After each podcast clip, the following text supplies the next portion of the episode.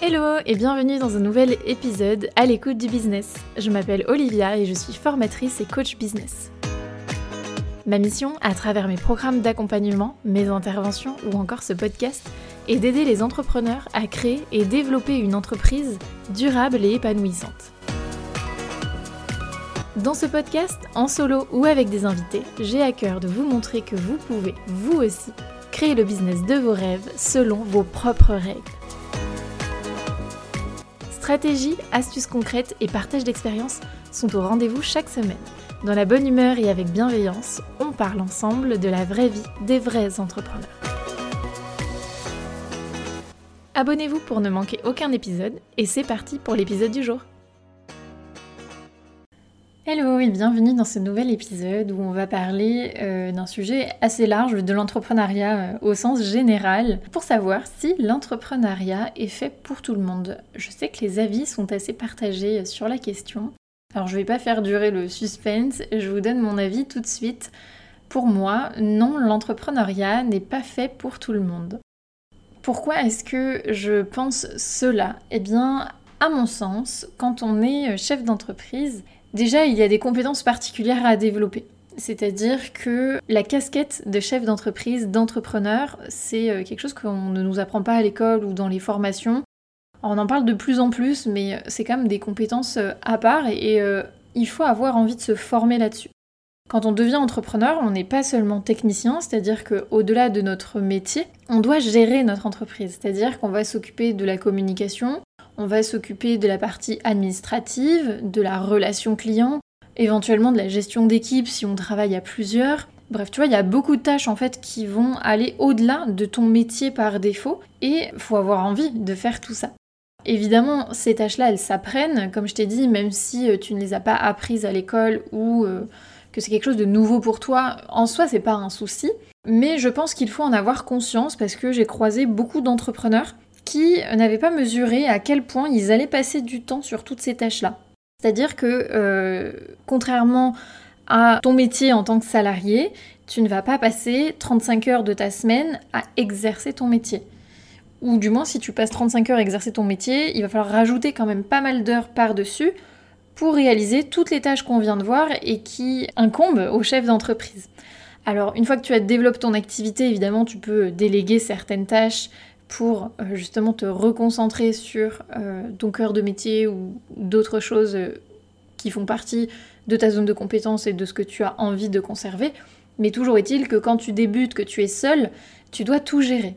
Et ton métier n'est plus la tâche principale. Alors évidemment, tu vas y consacrer du temps parce que c'est ce qui va te rapporter des revenus, du chiffre d'affaires.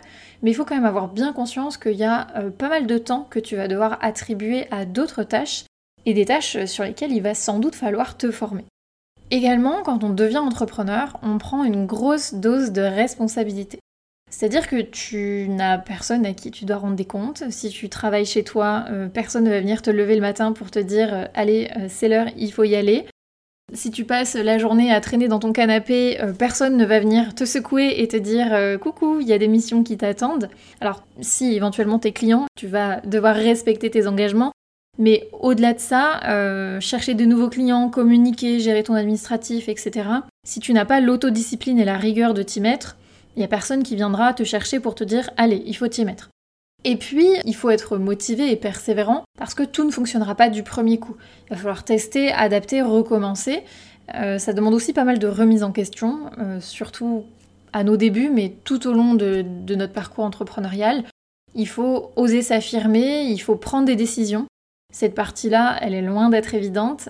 Il y a des fois, il y a des décisions qui sont pas euh, hyper agréables, des situations dans lesquelles il faut euh, ben, prendre des décisions, euh, se remettre en question. ça amène à beaucoup travailler sur soi, l'entrepreneuriat. Alors ça, je trouve que c'est un point hyper positif pour ma part. Mais toujours est-il que c'est pas toujours ce qu'il y a de plus confortable. Et du coup, il faut, ben, faut avoir conscience de ça et faut l'accepter.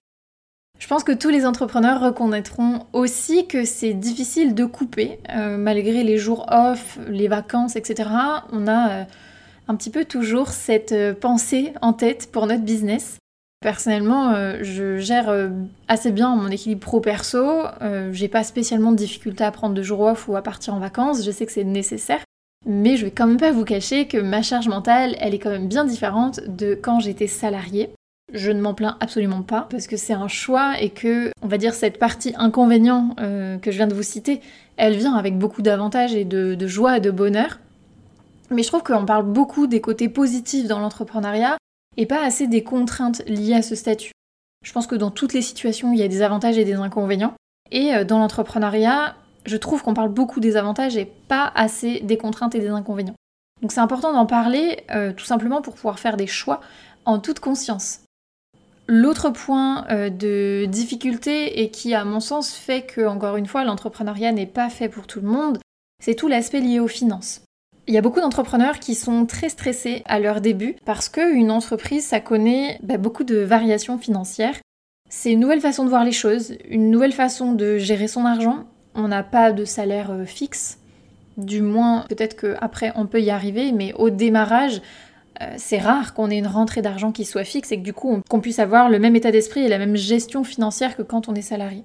Donc ça aussi, ça s'apprend, c'est euh, beaucoup de mindset lié à l'argent, beaucoup d'apprentissage sur la gestion financière, c'est savoir comment se protéger, comment gérer sa trésorerie, savoir comment investir. Donc tout ça, encore une fois, ça s'apprend. Ce que je veux dire dans cet épisode, c'est que oui, tout s'apprend et que techniquement tout le monde peut devenir entrepreneur. Il n'y a pas de frein à ça. Les freins que je vois par contre, c'est nous-mêmes finalement. Donc dans la réalité, pour moi, tout le monde n'est pas fait pour être entrepreneur, parce que si tu veux avoir l'esprit tranquille, que tu ne veux pas te remettre en question, que tu n'es pas prêt à faire certains sacrifices, alors non, l'entrepreneuriat n'est pas fait pour toi. En soi, c'est pas grave, c'est aussi une histoire de choix. Euh, il y a peut-être des gens qui euh, vont tester l'entrepreneuriat et qui se diront euh, bah, finalement j'étais mieux dans le salariat à l'inverse, il y en a d'autres qui vont se dire euh, oui, il y a des contraintes, mais euh, les avantages font que euh, ben, je préfère l'entrepreneuriat et je vais rester dans cette voie-là.